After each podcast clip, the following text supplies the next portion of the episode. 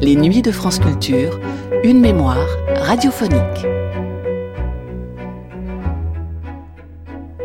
C'était très incorrect avant-guerre de se produire les seins nus, d'aimer un petit auteur de polar Simenon et d'ensorceler cubistes et surréalistes. Et très risqué, chez les saltimbanques en vogue plutôt insolites, d'entrer dans les services secrets de la France libre en 1940, d'épouser en 1955 la cause des Noirs nord-américains, en se faisant chasser des grands hôtels de New York, d'assister en 1966 à la conférence tricontinentale de la Havane, en soutenant les mouvements de libération latino, et d'engloutir sa fortune pour entretenir une famille arc-en-ciel avec douze enfants adoptifs de tous horizons. Légèreté peut rimer avec liberté, et la fantaisie donner au courage une sorte de pudeur. Ces mots sont de Régis Debray, plaidant pour l'entrée de Joséphine Baker au Panthéon. Joséphine Baker et Charles Trenet passent en vedette de cette troisième partie des Nuits magnétiques de 1978, consacrée au music hall.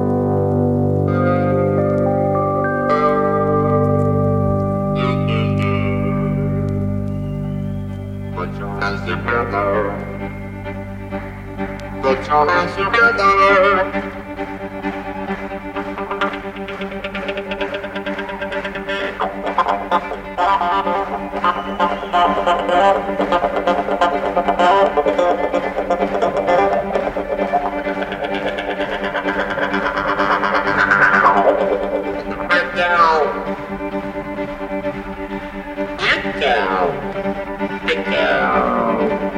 Nuit magnétique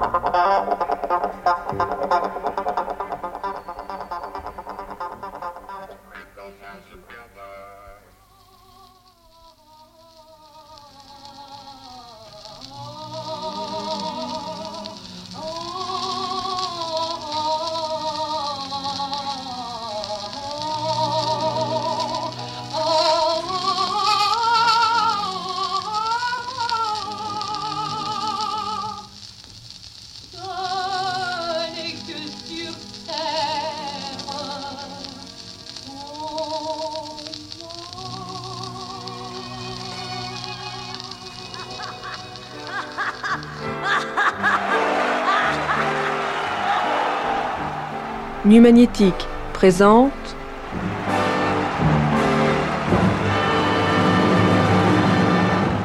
le Musicom.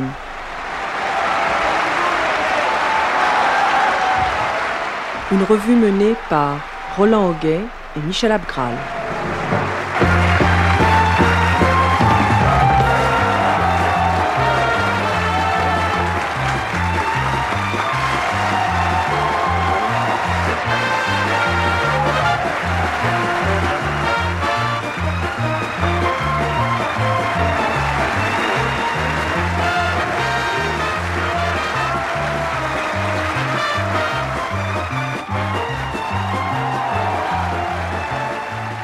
Troisième tableau.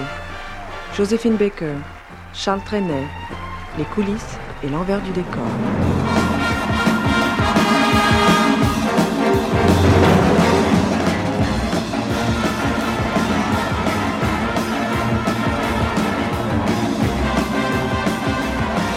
Avec Fanny Deschamps, Alain Ardel, Jean Villiers, Louis-Jean Calvet.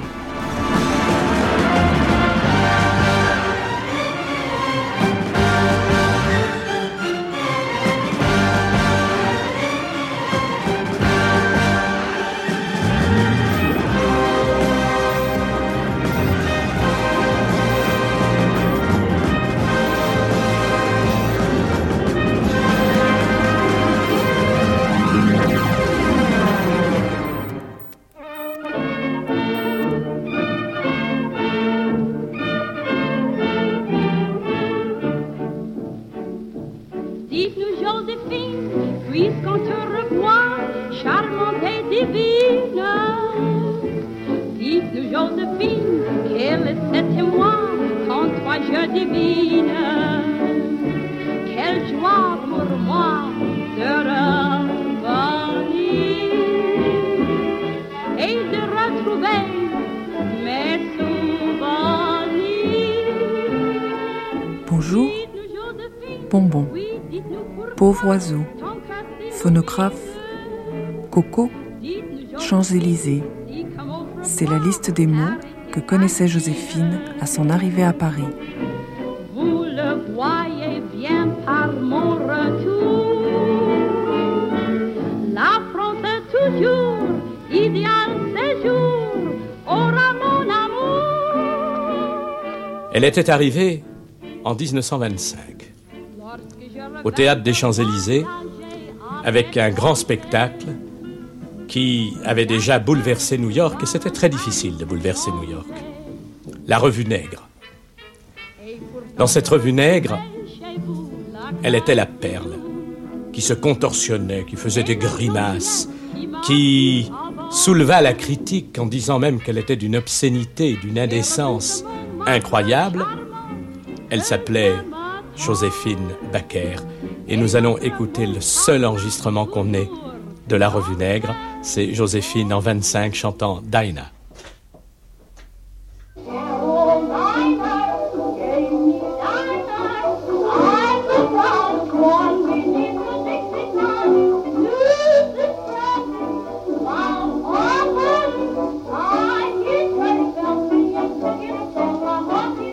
Alors là, vous voyez, ça bouleversait tout. Parce que c'était un nouveau style qui arrivait. C'était un style qu'on a appelé sauvage à l'époque. C'était la musique des nègres. C'était le jazz. Le jazz qui allait déferler comme un raz de marée parce que, exactement comme, euh, si vous voulez, quand le rock est arrivé, c'était la musique des jeunes. C'était ce que toujours les après-guerres ont amené. Un bouleversement de rythme, un bouleversement de tout, un bouleversement des contraintes.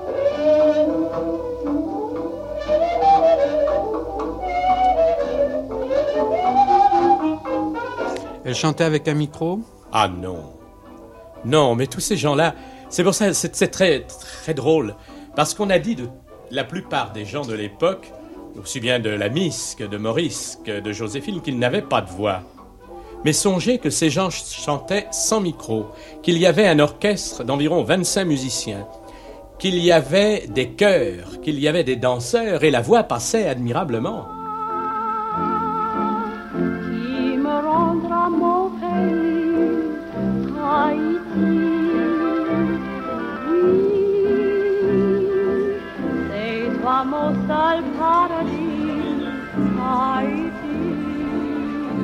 Est-ce un homme?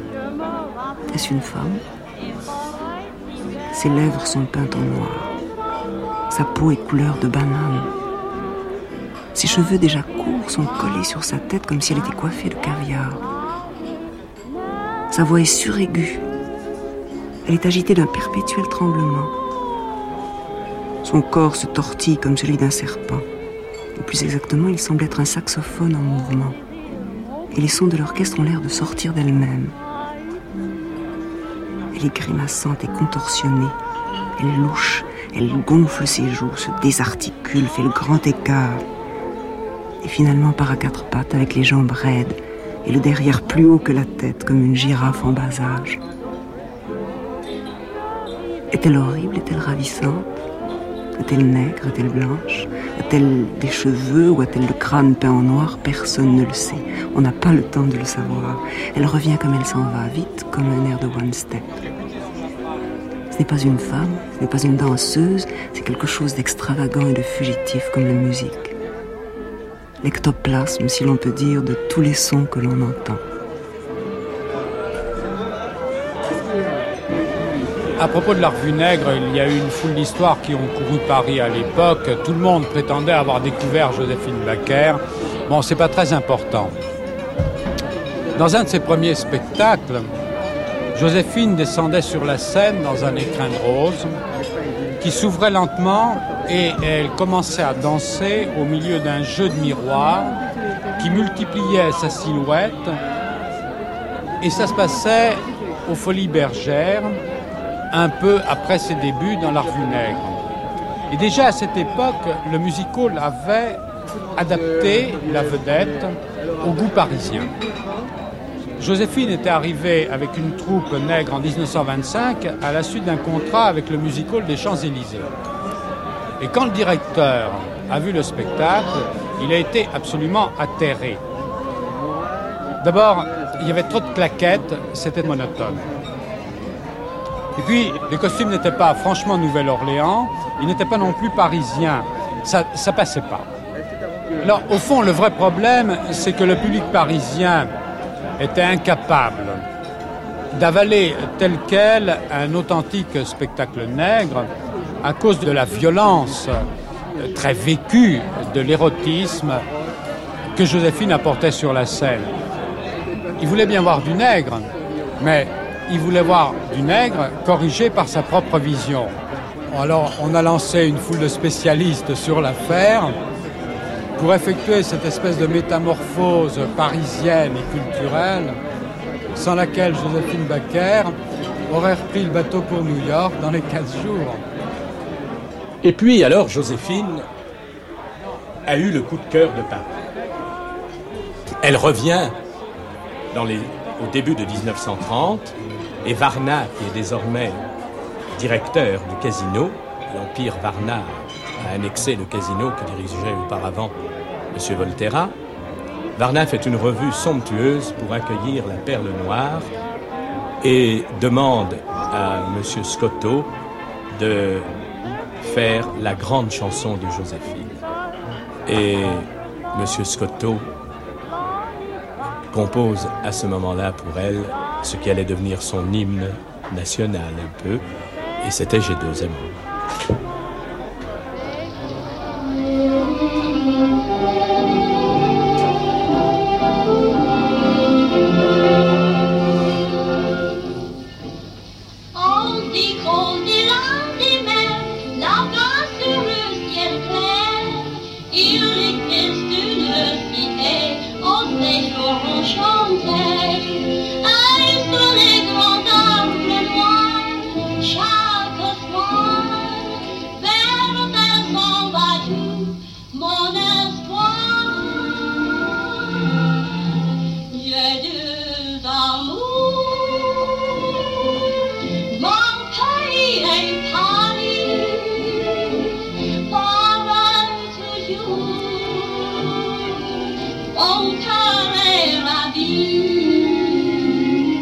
Paris a été littéralement hypnotisé.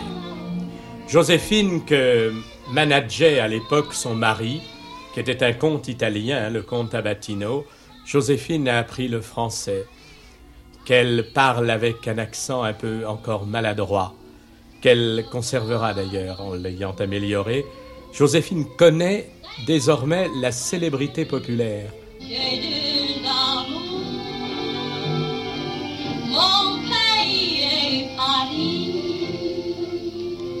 Vous savez, le succès de la revue Nègre avait été un succès surtout sur les snobs. C'était les snobs qui allaient au théâtre des Champs-Élysées. C'est Paris qui va au casino. C'est très différent. Et c'est Paris qui va fredonner J'ai deux amours. Et écoutez comme le style a changé entre les chansons que nous avons entendues de Miss Tinguette et maintenant un style qui est beaucoup plus moderne, beaucoup plus coulé, qui est déjà un slow.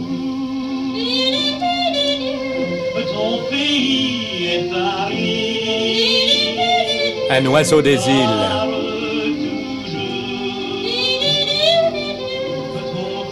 Adrien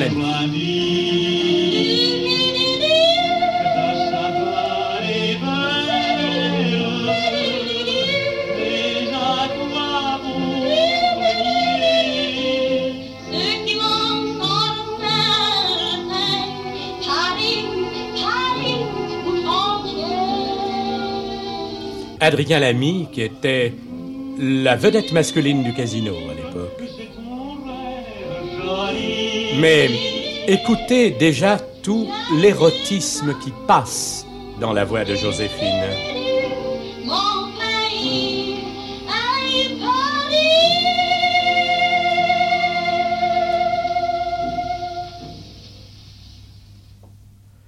Et moi, je suis toujours très très ému quand j'entends J'ai deux amours parce que ça a été son premier grand grand succès et moi j'ai eu le redoutable honneur d'écrire le dernier. Alors, euh, c'est si vous voulez presque un chapitre qui s'ouvrait et involontairement j'ai fermé le chapitre de la dernière grande dame du music hall. Donc euh, c'est toujours avec le cœur très serré que j'entends Madame Baquet. Dis-moi Joséphine, puisqu'on te revoit, charmante et divine. Dis-moi Joséphine, quel est cet émoi quand toi je devine Quelle joie pour moi de revenir et de le trouver, mes souvenirs. Je l'ai connu donc deux mois, simplement. Deux mois pendant lesquels j'ai eu le redoutable honneur de descendre une fois l'escalier à son bras. Et j'ai vu ce que c'était que l'école du grand musical classique. Cette vieille dame, car c'était quand même une vieille dame, arrivait tôt le matin. Elle était la première à répéter. Elle en avait le moins besoin. Elle était la dernière à partir. Et c'était elle qui donnait à tout le monde le signal pour aller encore s'amuser le soir.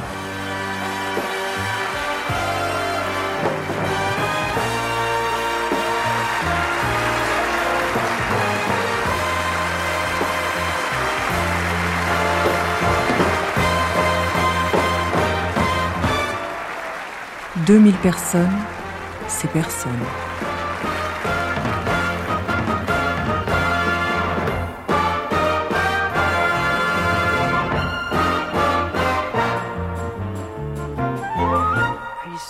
Paris c'est une femme. Paname, appelez donc Paris Paname. Et Paris a vu ébloui le soir de la première une femme qui avait encore 20 ans. Je pense peut-être que inconsciemment Joséphine est allée au-delà de ses forces et a voulu disparaître en beauté, en étoile, en apothéose, c'est possible. Mais je dis bien, c'était inconscient, parce que euh, le spectacle était déjà revendu à l'étranger, euh, tout marchait admirablement, Bobino était loué cinq mois à l'avance. C'était un triomphe comme on n'en avait pas vu depuis 30 ans à Paris. C'est moi qui suis sa petite son ananas, son ananas, son anamite. Je suis vive, je suis charmant, comme un petit oiseau qui chante. Il m'appelle sa petite bourgeoise, Satan kiki, Satan kiki, sa tranquilloise. D'autres lui font les douze yeux, mais c'est moi qui l'aime le mieux.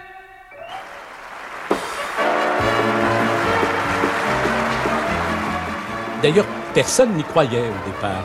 Roland Petit avait refusé le Casino de Paris. C'est pour ça que euh, la direction euh, de la revue avait, avait loué Bobino, qui était le seul théâtre qui acceptait de recevoir Joséphine. Personne n'y croyait, sauf nous.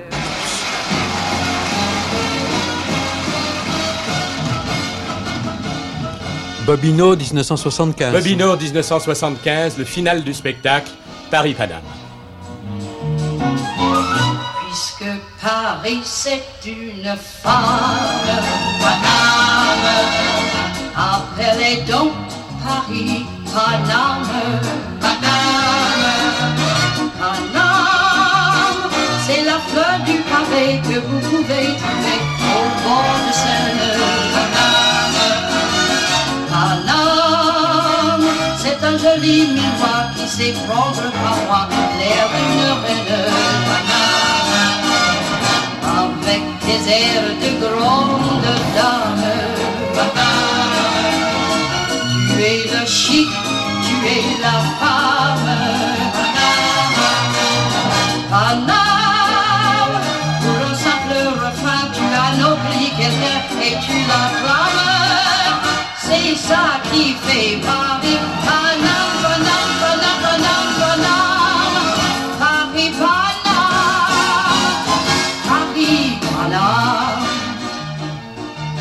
C'est un jour en, C'est exactement un soir, en pleine nuit, que Francis Lopez me téléphona en me disant Il faut qu'on écrive le final de Bobino. Viens tout de suite. Et je me suis retrouvé chez Francis. J'avais eu un départ un jour au Châtelet, comme ça, en disant puisque Paris c'est une femme, appelons tous Paris Paname, parce qu'on devait faire une opérette sur François Villon et la Esmeralda, puis on était resté là. Et quand je suis arrivé, il m'a dit il faut repartir là-dessus. Nous avons fait la chanson en 20 minutes. Vraiment, c'est venu d'un seul coup.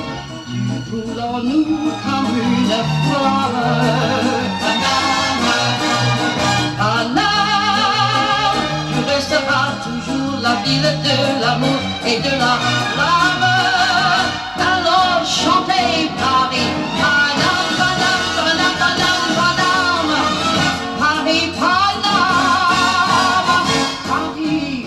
Pour moi, c'était un rêve écrire un final pour Joséphine parce que toute ma vie, j'avais souhaité faire quelque chose justement dans la revue à plume. Mais je ne pensais pas qu'un jour, j'aurais l'occasion d'écrire pour la plus grande qui restait parmi nous. Et je dois dire que le soir de la première, j'étais en larmes dans la salle. Alors, j'ai su garder pour toi comme un bouquet de joie mes chansonnettes. Mon plus beau souvenir de music hall. Paname, avec mes deux amours, il a suffi d'un jour pour ta conquête.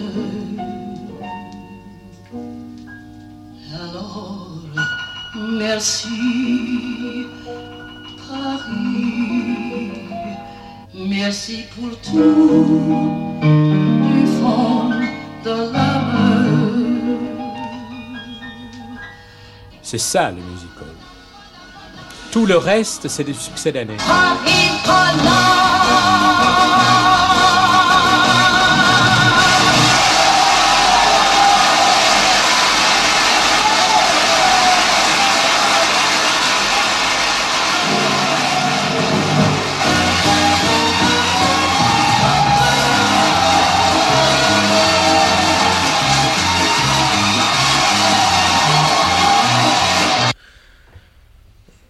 Toujours la même histoire qui se répète et on réécrit finalement ce qu'on veut laisser. Bon, tout, tout, ce qui fait partie des, échecs euh, ou même des périodes de creux où des, des gens n'ont pas joué, comme Mistinguett par exemple, quand il partait en, en tournée à l'étranger et qu'il y avait un retour un petit peu en France qui était un peu difficile, où la place était prise par une autre, bon, ça on s'aperçoit que c'est complètement gommé. Et quand on lit l'histoire, on a l'impression de quelque chose de continu alors que finalement ça ne l'a pas été.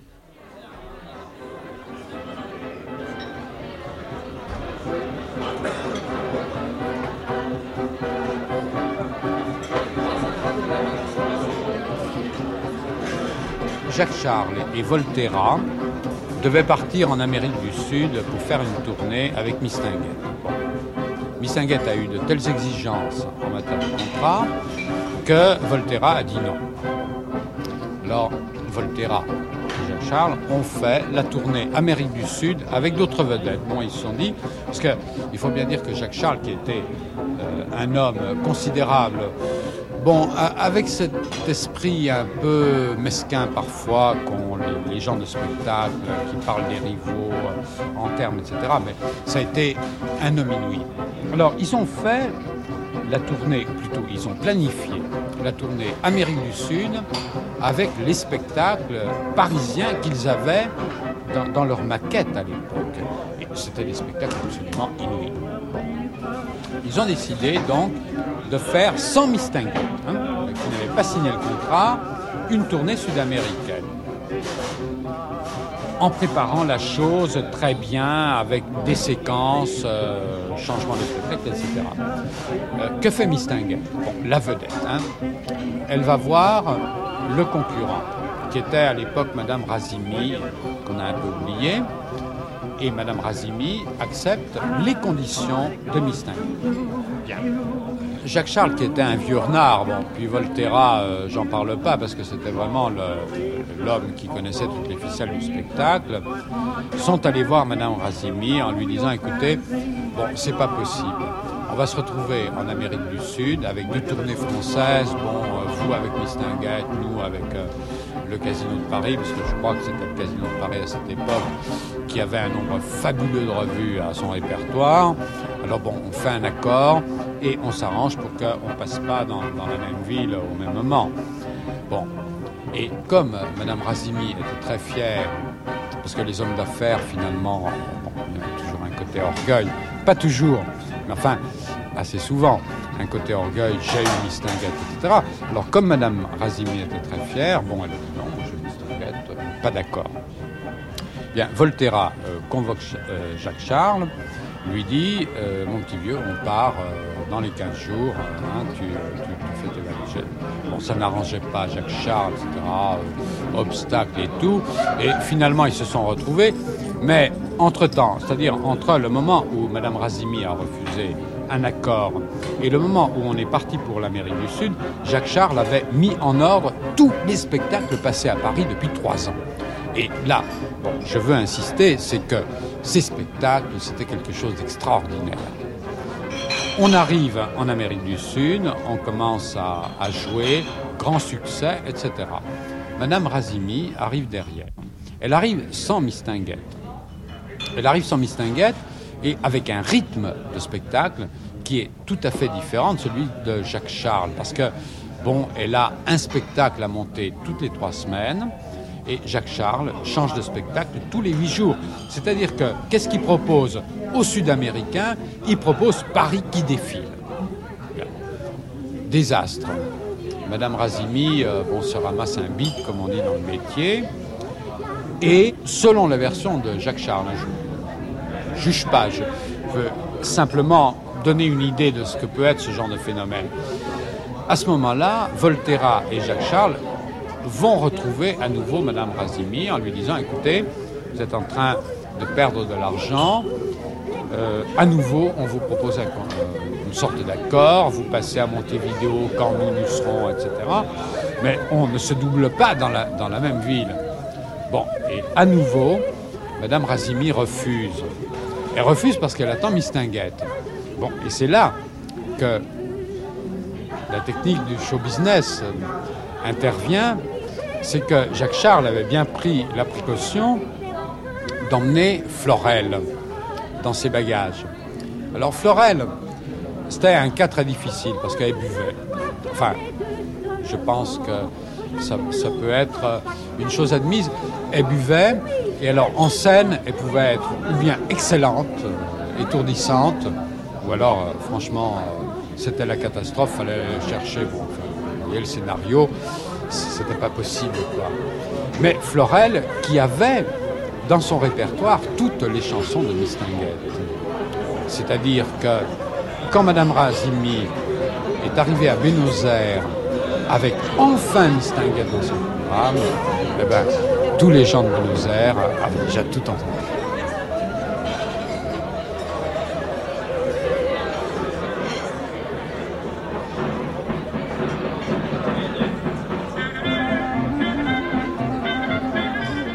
Jacques Charles fut un des plus importants parmi les producteurs.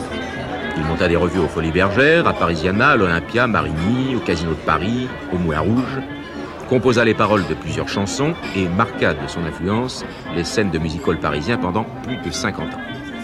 Dans ses mémoires, il livre la recette du succès avec une suffisance, un mépris qui désillusionnerait le plus rêveur. Les marchands de rêve, comme les marchands de soupe, sont avant tout des commerçants tout d'abord, il faut penser à la clientèle féminine. C'est celle que vous devez avoir avec vous, car c'est la femme qui décide dans presque tous les ménages, Il faut donc chercher des idées de tableaux susceptibles de les intéresser. La mode à travers les âges, les dentelles, les fourrures, les parfums, etc. etc.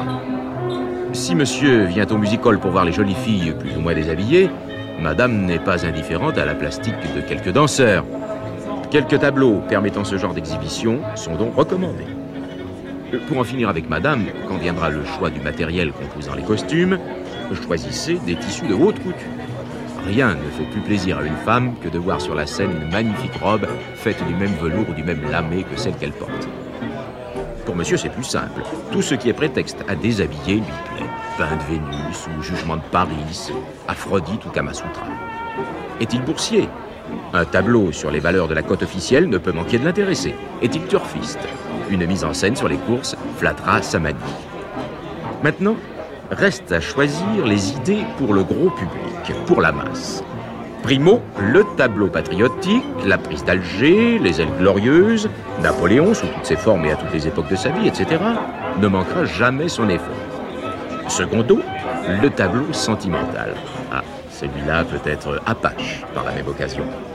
Le succès n'en sera que plus grand. Ajoutez un tableau champêtre, bucolique même, un tableau sur les sports, qu'il soit d'hiver ou d'été, enfin, un tableau exotique. Et ce sera à peu près complet. Il y a bien encore le tableau.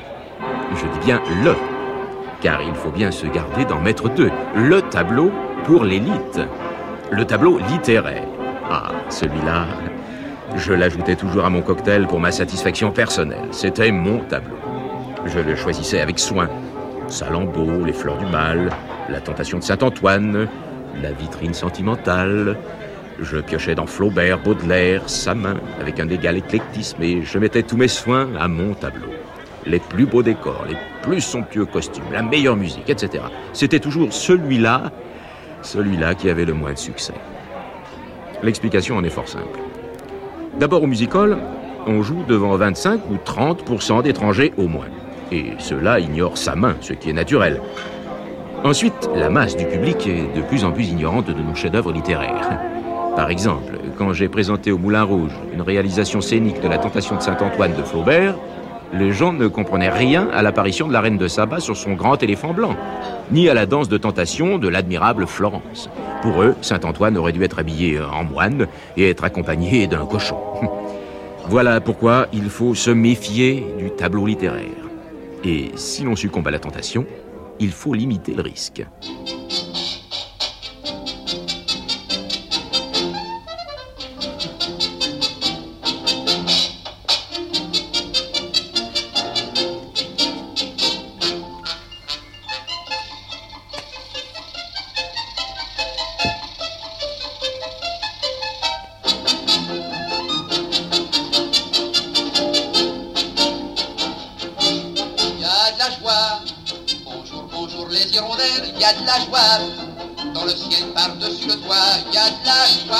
Je vous ai raconté cette anecdote l'autre jour d'un jeune militaire qui vient trouver Maurice au casino de Paris, qui franchit les barrages. Vous savez, à l'époque, c'était vraiment très difficile parce que c'était un peu comme approcher le président de la République.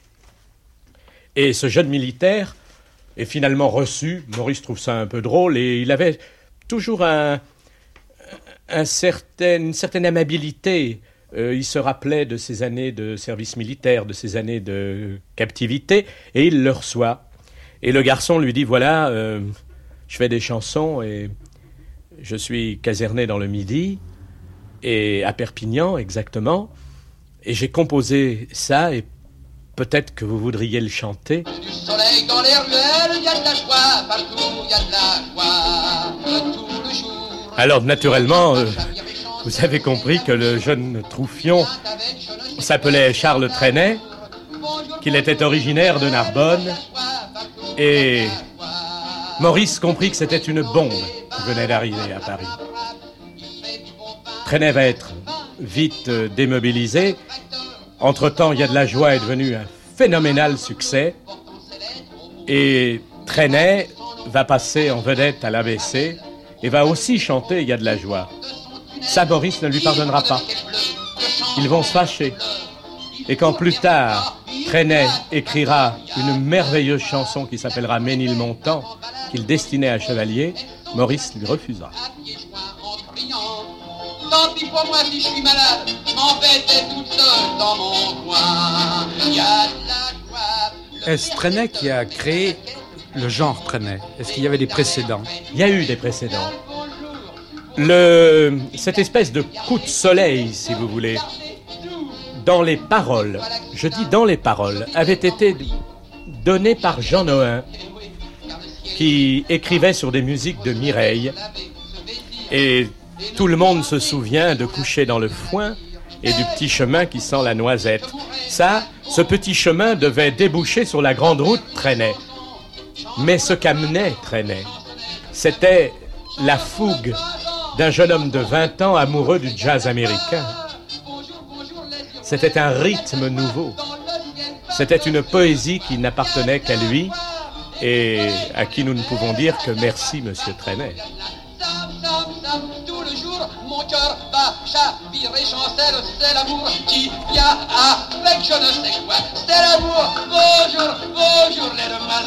de la joie, partout il y a de la joie.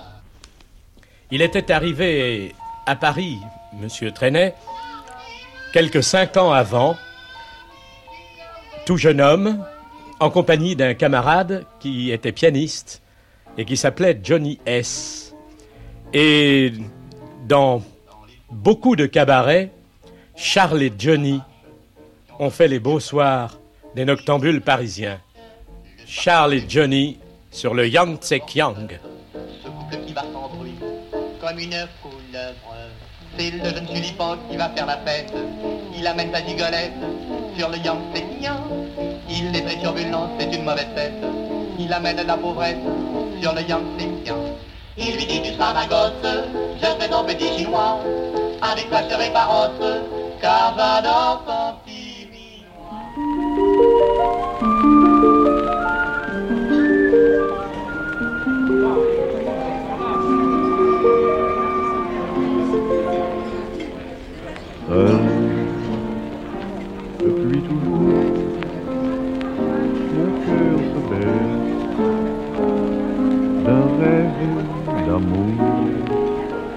Et ce soir,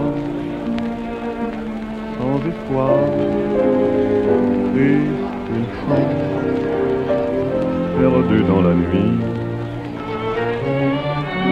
Seul, il a souffert chaque jour il pleure avec le ciel de Paris. Sa paix et sa romance d'amour.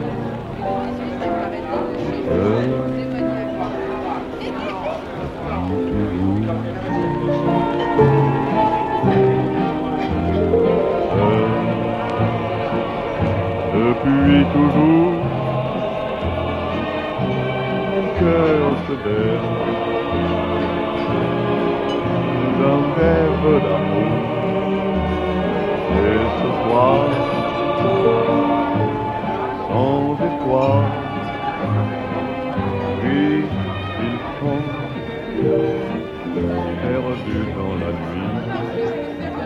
Je reviens sur sa jeunesse. Il a écrit un roman à 17 ans qui n'a été publié que beaucoup plus tard. Mais ce qui est quand même fascinant dans ce roman, c'est qu'il y a des phrases qui sont absolument le reflet de Trenet. Par exemple, à propos des employés, il écrit Il redoute le hasard et cette espèce de beau désordre indispensable à la vie. Oui. Euh, la bonne planète. Les planètes vont le marquer, monsieur Trenet. Le soleil est rendez-vous avec la lune, mais la lune n'est pas là et le soleil y attend. Ici va souvent chacun pour sa chacune, chacun doit en faire autant. La lune est là, la lune est là, la lune est là, mais le soleil ne la voit pas. Pour la trouver, il faut la nuit, il faut la nuit, mais le soleil ne le sait pas, et toujours lui. Le soleil est rendez-vous avec la lune. Il aura tout de suite un admirateur de premier ordre. C'est Jean Cocteau. Cocteau va être le défenseur de Trenet auprès de certains intellectuels réticents qui n'admettent pas, si vous voulez, ce genre de poésie, qui ne veulent pas reconnaître dans ce chanteur qu'on appelle le fou chantant un authentique poète. Un univers d'objets légers, d'objets dans un courant d'air, d'objets sur lesquels on souffle, d'objets qui deviennent des mains, de mains qui deviennent des objets, d'amoureux qui s'envolent par les fenêtres, de pendus gays qui deviennent des fantômes gays, de facteurs bleus qui voyagent plus vite que le télégraphe. C'est de Cocteau à propos de Trenet. Le bonheur est un astre volage qui s'enfuit à l'appel de bien des rendez-vous, il s'efface, il se meurt devant nous. Quand on croit qu'il est loin, il est là, tout près de nous. voyage, il voyage, il voyage, puis il part, il revient, il s'en va n'importe où. Quand tout dort sur la ville et que brille cette gueule à nord, la lune. Vous voyez encore les planètes. Quand j'éteins du chevet la lumière, que je retrouve la nuit familière. Oui, terre, terre, oui c'est toi, terre, terre, qui donne la soie, terre, terre, viens à moi, oui terre, je suis à toi, terre, terre, oui c'est toi, terre qui donne la joie, terre, terre, viens à moi, oui terre, je suis à toi, quel jardin merveilleux, brilleux sous nos yeux, oh les belles tomates, le ciel est parfumé, quand on aura fumé, on pourra s'aimer. Terre, terre, disent les bois, terre, terre, disent la loi, terre, terre, viens à moi. Oui, terre, je suis à toi. Vive la terre, ont dit les blondes. Vive la terre, dit le monde. Vive la terre, ont dit les brunes. Vive la terre, dit la lune.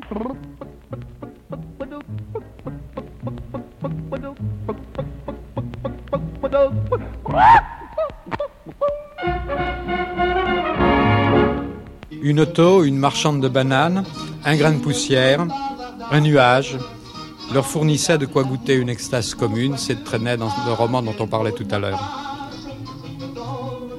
La nuit, je me remue dans mon lit et je rêve cette nuit que je suis un oiseau de Paris.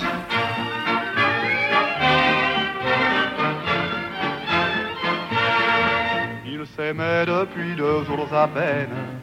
Il y a parfois du bonheur dans la peine. Mais depuis qu'ils étaient amoureux, leur destin n'était plus malheureux.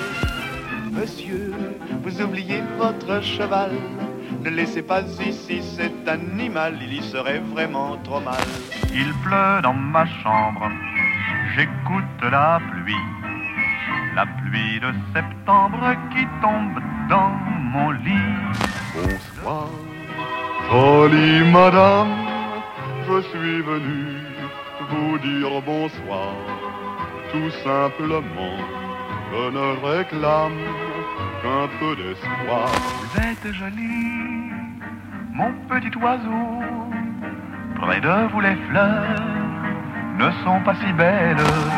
Douce France, cher pays de mon enfance, bercé de tendre insouciance, je t'ai gardé dans mon cœur.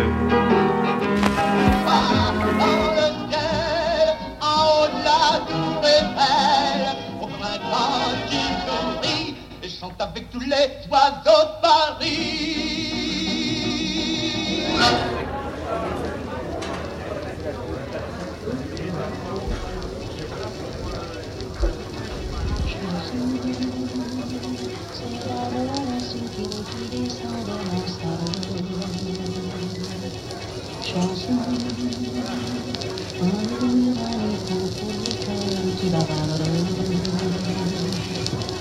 Et un beau jour sur les ailes du vent, chanson qui fait le tour du monde, tournant sans fin, tout plaisir forain, quand une immense farandole. Puis je m'en vais cueillant en bouquet toutes ces chansons qui s'envolent, chansons qu'un poète comme un éclat de. Chanson. Vous savez, le phénomène a été très complexe. Le phénomène chevalier, le phénomène traînet, tout ça n'était pas des événements isolés. Tout se passait en même temps et tout se passe en même temps. Alors la chanson, c'est quelque chose qui vit terriblement, qui vit vraiment comme une femme, comme un enfant qui grandit, comme une, comme une ville qui vibre.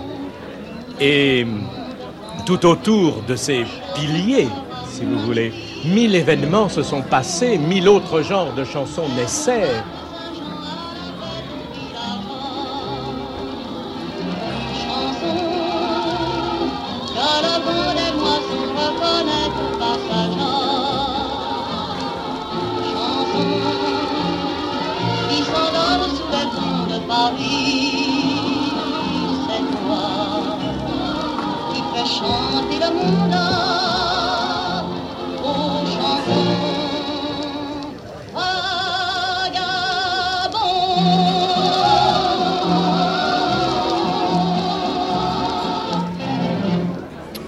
Bon, ce que Colette a appelé l'envers du musical, c'est finalement la poésie du rattache. Ce sont ces personnages euh, demi-teintes euh, extrêmement réussis qui, euh, bon, qui tiennent plus à la scène que par un fil. Quoi. C'est vrai, bon, c'est très émouvant. Mais il y a aussi ce qu'on pourrait appeler l'envers de la réussite. Bon, sans faire de sentimentalisme justement, euh, et bon, et sans, sans épiloguer sur tout l'aspect technique de l'effort de la vedette en scène, qui, qui, est une chose absolument prodigieuse. Je crois qu'en ce qui concerne le musical, il faudrait quand même rappeler que il y a beaucoup de vedettes de musical qui sont mortes très jeunes. Bon, il y a Gabi Deslis, il y a Régine Flory, il y a Yvonne Georges et il y en a beaucoup d'autres. Alors pourquoi? Euh, C'est que quand même les, les conditions vécues du spectacle étaient absolument terribles. Il y avait d'abord euh, la poussière qui était soulevée par les, les, talons des girls qui martelaient constamment la scène et qui faisait que pendant deux heures ou pendant six heures, parce qu'il y avait la matinée et la soirée, bon, la vedette vivait dans, cette espèce de, poison. Et alors, c'était un poison d'autant plus terrible que, euh, pour des raisons qui étaient visuelles, on mettait de la poudre de verre sur tous les décors et que cette poudre de verre, eh ben, la vedette, elle les respirait aussi. Alors ça a donné justement la mort de Gaby Delis après l'épisode de Londres que Jacques Charles a raconté et qui est une chose absolument lamentable parce que c'est une mort en pleine plénitude, enfin au moment où la vie justement euh, prend les apparences les plus brillantes.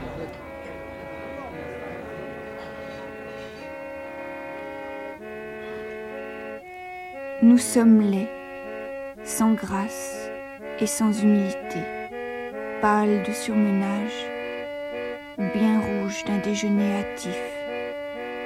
La pluie de Douai, le soleil de Nîmes, le vent salin de Biarritz ont verdi, roussi ces lamentables pelures de tournée, grands manteaux cache-misère qui se targuent d'un genre anglais. Nous avons dormi tout autour de la France, sur nos chapeaux bonnets avachis, sauf la grande coquette qui balance sur un plateau de velours noir poussiéreux trois plumes pompeusement funéraires. Je les regarde aujourd'hui comme si je ne les avais jamais vus, ces trois panaches de corbillard et la femme qui est dessous. Dans la ville où on ne joue pas, elle apparaît déplacée, saugrenue, avec son profil bourbonien. Je ne sais pas pourquoi, tout le monde me dit que je ressemble à Sarah. Qu'est-ce que vous en pensez? Une gaie petite bourrasque où spille nos jupes comme nous débouchons sur une place, et les cheveux oxygénés de l'ingénu livrent au vent leurs mèches sondulées. Elle crie en retenant son chapeau, et je vois entre ses sourcils et ses cheveux, au long de la tempe, une ligne rouge mal essuyée, le rouge d'hier soir. Que n'ai-je la force de détourner les yeux quand les caleçons de la duègne bravent la lumière, des caleçons cachous plissés sur des bottines de drap. Et quel mirage me ferait oublier le faux col de notre jeune premier, blanc-gris, avec une ligne de fond de teint ocre dans le haut. La pipe du comique, sa grasse pipe juteuse, le mégot du second régisseur, le ruban violet, noirâtre de l'accessoiriste, la barbe déteinte et coagulée du père noble. Quel rideau féerique de fleurs et de plantes mouvantes me les cachera. Ah, qu'on les voit bien dans la ville où on ne joue pas. Et moi-même, hélas, je n'ai pas passé si vite devant la vitrine de l'horloger que le miroir ne m'ait montré mes secs cheveux ternes et ces deux ombres tristes sous les yeux et la bouche sèche de soif et la taille veule sous le tailleur marron dont les basques molles se soulèvent et retombent. J'ai l'air d'un hanneton découragé, battu par la pluie d'une nuit de printemps. J'ai l'air d'un oiseau déplumé. J'ai l'air d'une gouvernante dans le malheur, j'ai l'air, mon Dieu, j'ai l'air d'une actrice en tournée. Colette.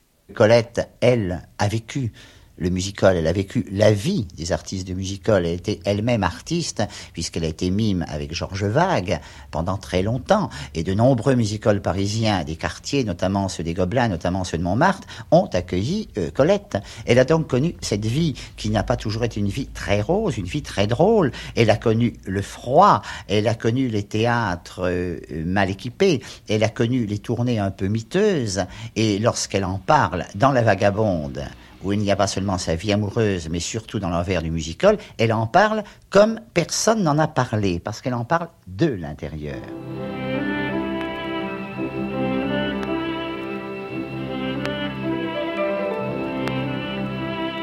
Un long train dans la nuit siffle au lointain sous la pluie. De l'obscur jardin monte soudain l'odeur des fleurs pourries. Au miroir, j'ai vu ma pâleur ce soir et mes rides, comme il pleut sur la maison vide. On dirait un sourd tambour qui va pour la mort de mon pauvre amour. Je n'attends plus rien assise à la fenêtre. Je suis comme un chien qui a perdu son maître. Oh, je voudrais bien voir le soleil paraître. Le soleil et mourir. Et je crois que les pages qu'elle a consacrées, les lignes qu'elle a consacrées dans la l'envers du musical aux enfants d'artistes, aux petits chiens savants, aux acrobates qui se chauffent les muscles, qui retournent leurs sauts périlleux qu'ils ont ratés, sont parmi les plus belles pages que l'on a écrites et que l'on écrira certainement parce que c'est vrai, parce que c'est sincère. Non seulement ce sont de très belles pages de littérature, mais parce que ce sont des pages vraies.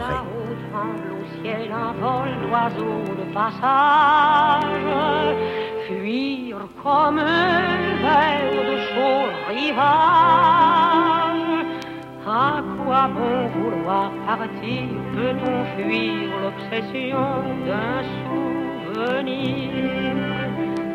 Il suffit d'un air banal un soir de fête d'un parfum amer et doux cigarette.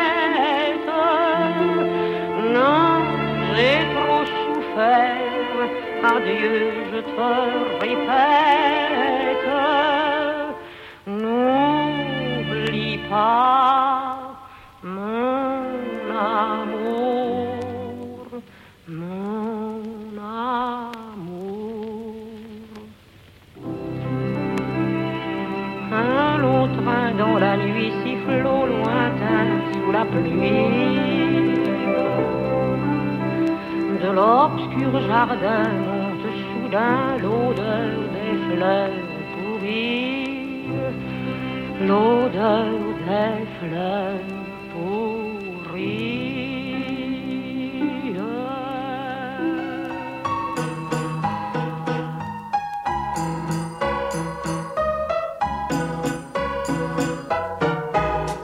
Pour les folies, elles ont bien d'autres attraits encore.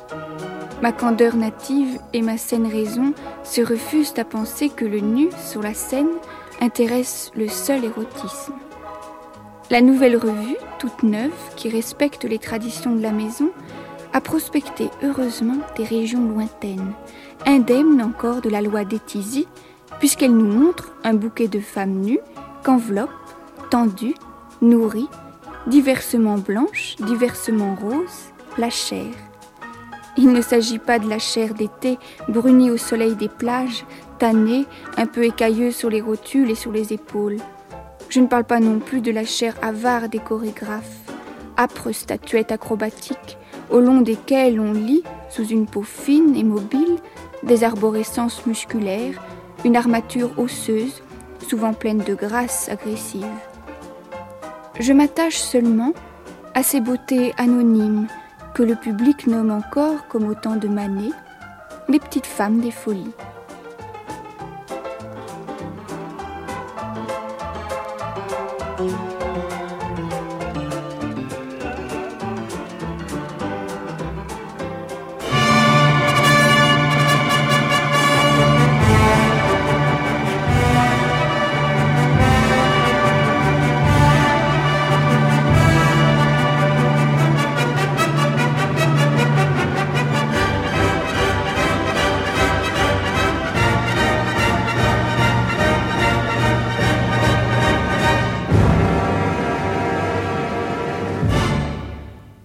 Danseuses des Folies Bergères sont des demoiselles euh, assez pudiques. D'ailleurs, en sortant de scène, vous les voyez se, jeter euh, une pèlerine sur leur poitrine nue. Elles, euh, elles s'habillent pour rentrer en coulisses. Car à la réalité, elles ne vont pas nues sur la scène. Elles vont costumées en nues, ce qui n'est pas du tout pareil.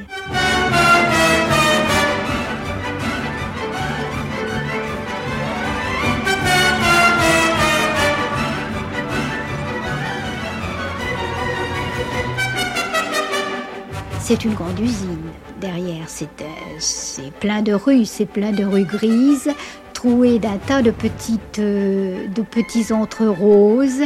Toutes les loges sont les mêmes, il y en a énormément. On peut s'y perdre dans le labyrinthe. Donc c'est un monde qui vit, où l'on vit l'un sur l'autre, c'est surpeuplé.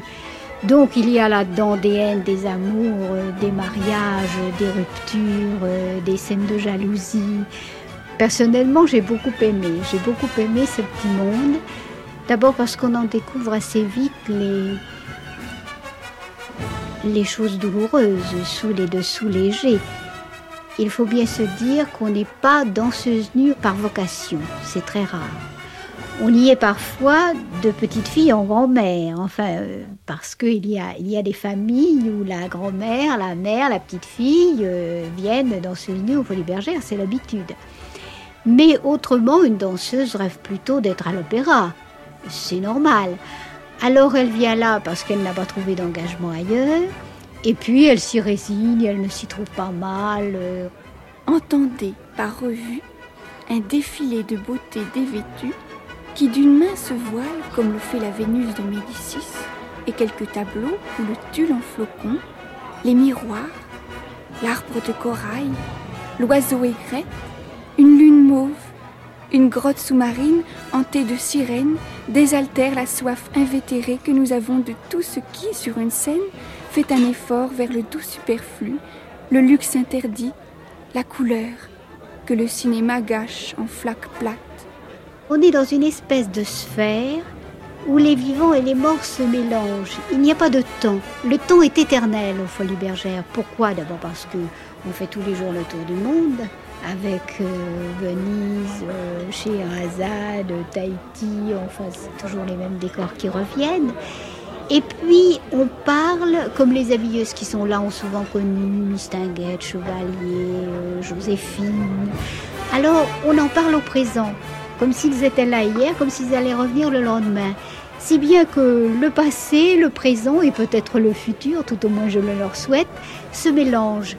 Et quand on sort, on a vraiment l'impression euh, d'être une, Alice du pays des merveilles qui, retraverse dans le mauvais sens. C'est une drogue. Quand j'ai eu fini mon temps aux Folies Bergères, je m'ennuyais le soir de ne, pas, de ne pas arriver à 8 heures dans ces coulisses.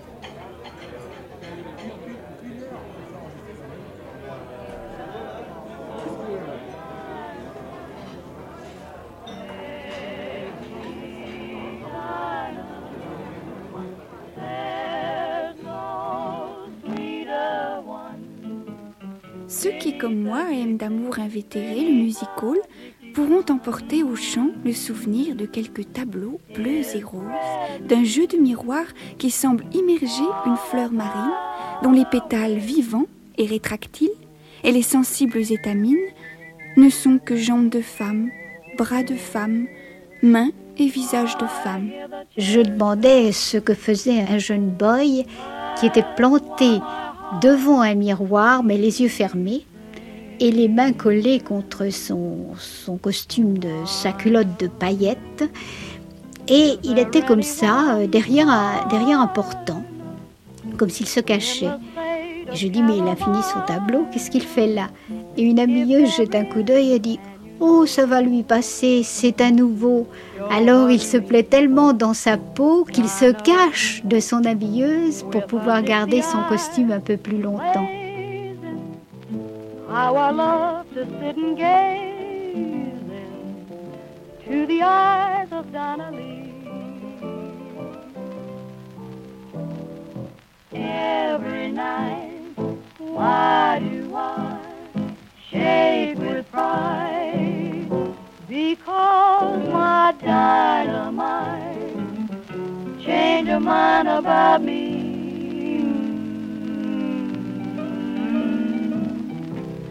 Dinah, if she wandered to China, I would hop an ocean liner just to be with Dinah Lee. Oh, Dinah.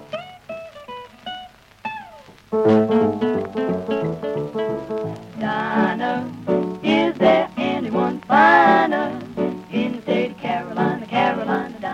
Carolina, Dinah? Oh, if there is, why don't you show up from Lee Ho? You Dixie-eyed blazer. I'm talking about you, Donnelly. I love to sit and gaze in. You're as sweet as you can be. I love to spend my days in. Looking into the eyes of Lee. Hello. Every night, why do I shake with pride? Because dynamite change your mind about me. Oh, mm, about me. Dinah, my sweet Dinah. If you wanted to China, repeat China, I'd hop an ocean liner.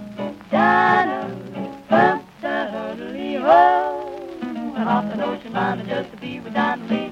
I'd hop an ocean liner just to be with Dinah.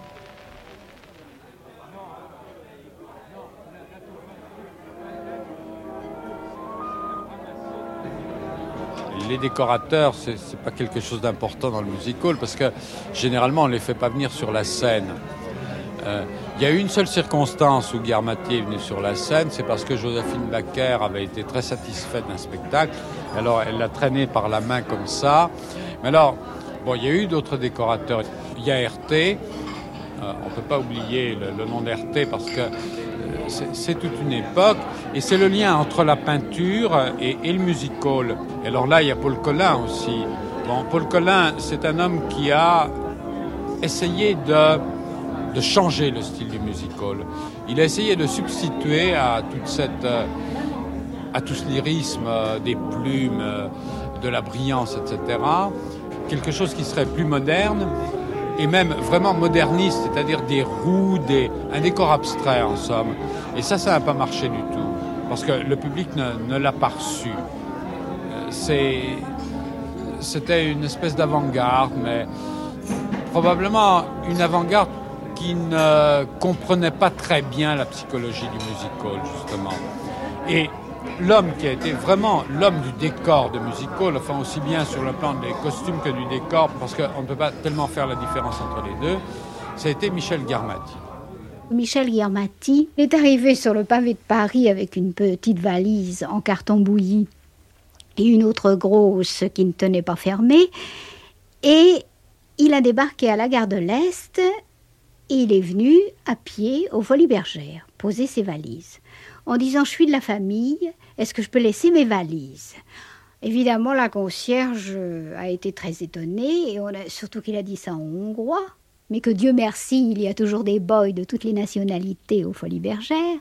Donc, un Hongrois a fait l'interprète et a dit bien oui, il fait partie de la grande famille du théâtre parce qu'il a déjà été un peu décorateur de théâtre à Budapest. Et il va chercher un hôtel et ne peut pas trimballer ses valises parce qu'il pleut.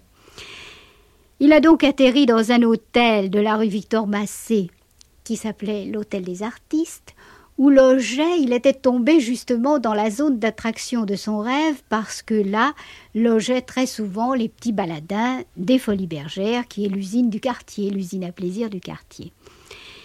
Et puis ma foi, eh bien, il a crevé de faim. Ça devait se passer ça vers 1933. Il a donc crevé de faim à Paris, il a couché aux Tuileries quand il n'a plus de quoi se payer une chambre, euh, il a mangé euh, des roses à bagatelle euh, dans le bois de Boulogne, il a vraiment battu le pavé de Paris.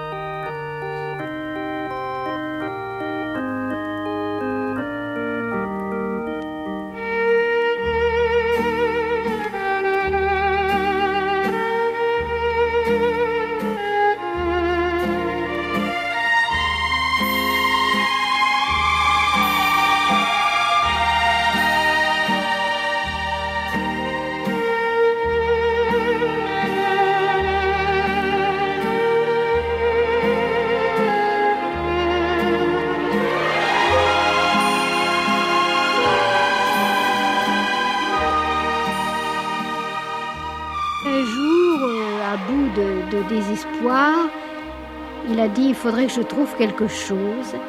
Il faut dire qu'il venait chaque soir voir Derval, le grand patron des Folies Bergères qui n'avait jamais voulu le recevoir, sortir de son théâtre par le 8 de la rue Saulnier, monter dans sa belle voiture beige et démarrer. Et il s'est dit ben, je vais me jeter sous ses roues. Comme ça, au moins, il me verra, on me transportera à l'hôpital, il viendra m'apporter des chocolats, il saura que j'existe. Et puis, comme il a la peau sensible, il a une peau de lait qui fait des bleus facilement, il a renoncé à ça et il est plutôt, euh, plutôt, il a acheté une boîte de de couleur chez le quincaillier de la rue Richer. Et il s'est mis à dessiner un décor pour Manon Lescaut devant l'entrée du 8 de la rue Saulnier. Et Derval est sorti, a posé le pied sur la robe de Manon Lescaut et a dit Qu'est-ce que c'est que ça? Un machiniste lui a répondu C'est sûrement le petit Hongrois qui loge sous la porte cochère d'en face et que vous refusez de recevoir depuis deux ans. Derval a dit Allez me le chercher. Et quand Michel a été là tout tremblant, sous, comme sous le soleil de sa vie, il lui a dit Monsieur, allez chercher une serpillière et essuyez-moi ça, j'ai horreur que mon trottoir soit sale. Et à part ça, soyez là à deux heures, chez moi, à mon bureau. Il a compris deux heures du matin. Alors il a poireauté jusqu'au lendemain, deux heures de l'après-midi.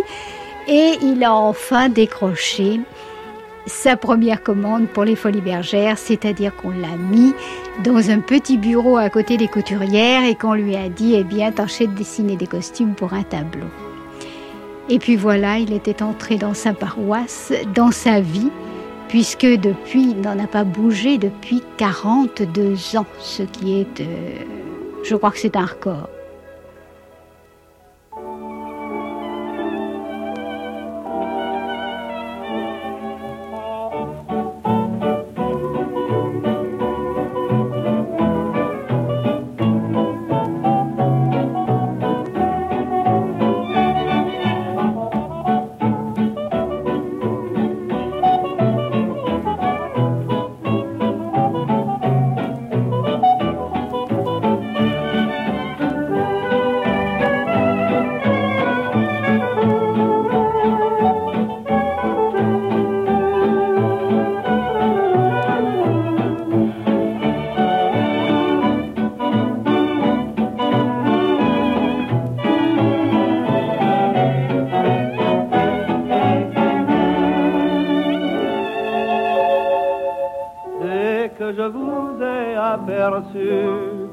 La première fois, je vous avais bien reconnu quand vous veniez vers moi.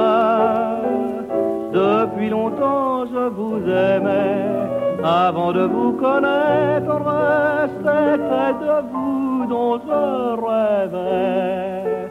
Et vous venez d'apparaître. Mon rêve est près indiscret. Et notre rendez-vous, madame, est mon plus beau secret. Ainsi qu'un voyageur, madame, je voudrais reposer mon front dans la douceur, madame, de vos premiers baisers. Pourriez-vous décevoir, madame, l'amour d'un cœur ardent, sans me laisser l'espoir d'un tendre sentiment. Mon rêve est près de vous, madame, comme un oiseau.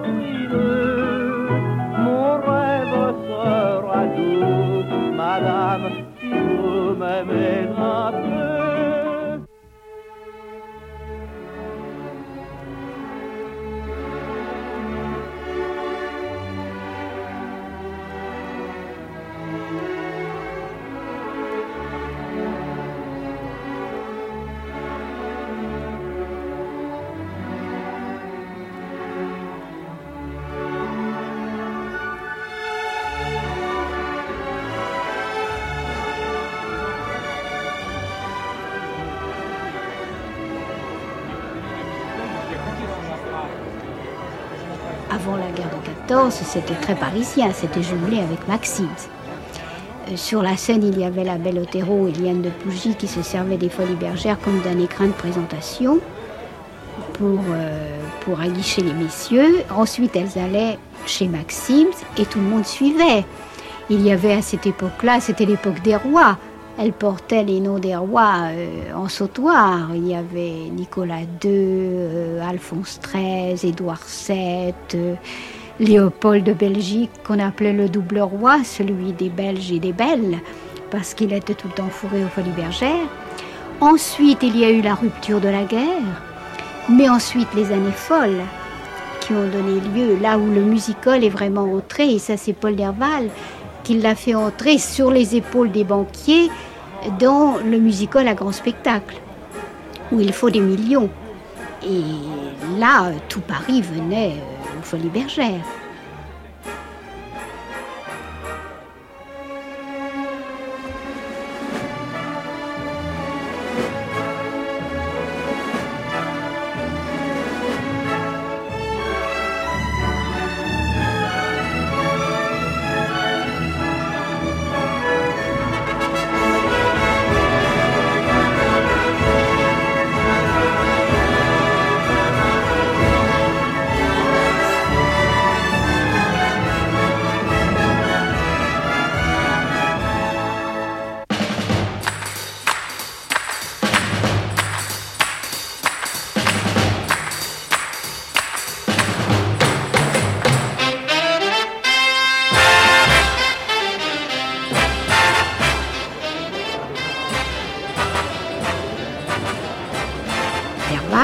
Il a fait ses débuts sur les colonnes Maurice, lui d'une façon très particulière, c'est-à-dire en collant les affiches. C'est donc dire qu'il était très pauvre. Il a fait, je crois, après un petit peu de chansonnette au musical, mais il était très mauvais. Et puis est arrivée euh, la guerre de 14 et il a été réformé. Il a eu une blessure, je crois, ou quelque chose au poumon. Il a été réformé tout de suite. Il est donc revenu aux Folies Bergères et ça a été euh, sa chance finalement parce qu'il n'y avait personne. Il en a pris la direction artistique et peu après, personne ne voulait de ces grands musicals. Il l'a racheté pour une bouchée de pain et il a fait construire ce hall sur ce qui était encore une guinguette puisque c'était encore un jardin où il y avait des tonnelles et où les Parisiens mangeaient euh, des cerises à l'eau de vie et ces messieurs buvaient de l'absinthe. C'est lui qui a fait construire le hall euh, des Folies Bergères tout de suite après la fin de la guerre euh, 1914-1918. Il ne mangeait pas son fond. Il n'était pas du tout de la race de ces directeurs de music-hall euh, qui engagent euh, les petites femmes en les asseyant sur ses genoux. Non. Il a commencé, je crois, euh, la tradition du patronat, euh, du patronat sérieux. Il a emprunté à des banquiers pour faire des, revues qui à l'époque coûtaient les yeux de la tête. Et c'est lui vraiment qui, qui a commencé ça. Ensuite, il s'est marié avec Antonia, qui n'entendait pas du tout, euh, d'ailleurs, que, que le promenoir reste ce qu'il était. Et c'est elle qui a décidé que les dames de petite vertu ne fréquenteraient plus le promenoir des Folies Bergères. Car avant, les dames galantes du quartier avaient l'autorisation de travailler au promenoir des Folies Bergères pour peu qu'elles y entrent seulement 10 minutes après le commencement du spectacle, afin de ne pas drainer les spectateurs trop tôt, bien sûr, pour qu'ils aient leur billet en poche. Et elle devait en sortir aussi 10 minutes avant la fin du spectacle. Mais autrement, elles pouvaient faire leur marchandage dans le, dans le et cela se faisait. Mais il fallait pour cela pouvoir s'offrir une robe du soir et des gants blancs. Et il y avait des inspecteurs du promenoir qui venaient voir si les gants étaient propres. Les dessous, on ne m'en a jamais parlé, mais on m'a parlé de la propreté des gants et ceci a été interdit. Et c'était un, endroit, euh, je crois, très achalandé.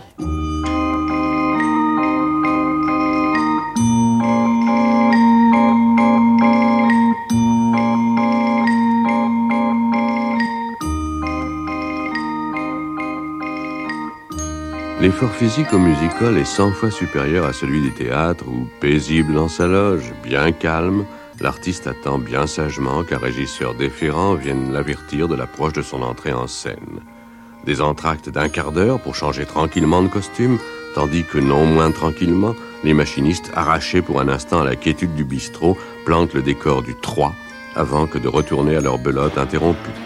Rien du travail affolant du musical. Un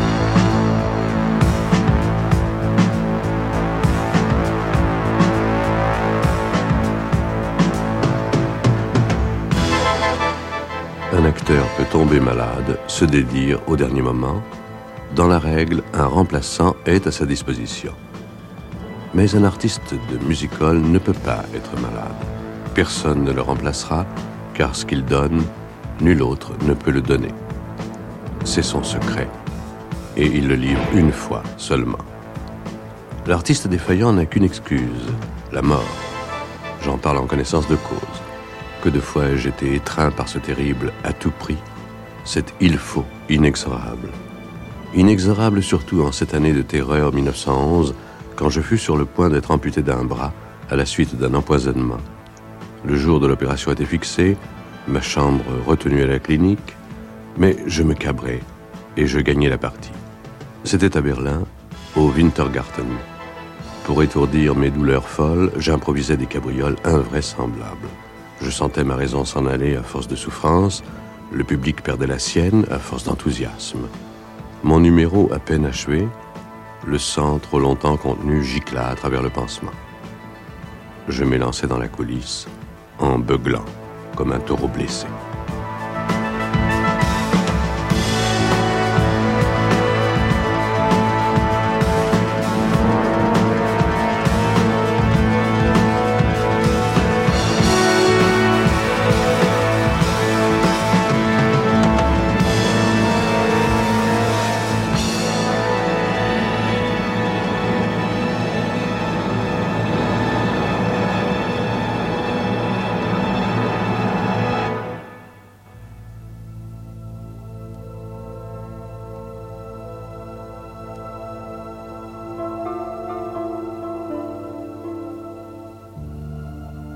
Magnétique.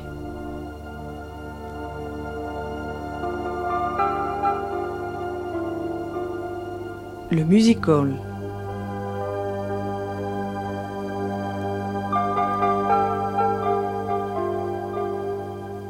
Troisième tableau. Joséphine Baker, Charles Trenet, les coulisses et l'envers du décor.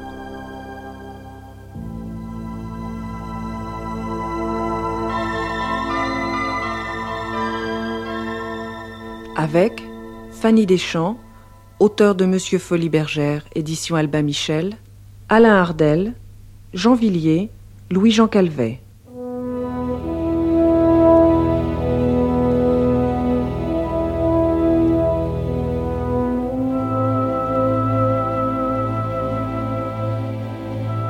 Texte 2 Alain Ardel, Colette, Marcel Sauvage, André Levinson.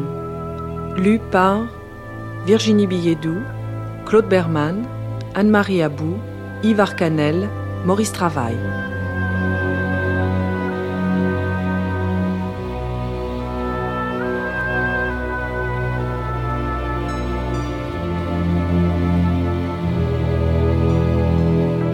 La revue était menée par Roland Auguet et Michel Abgral.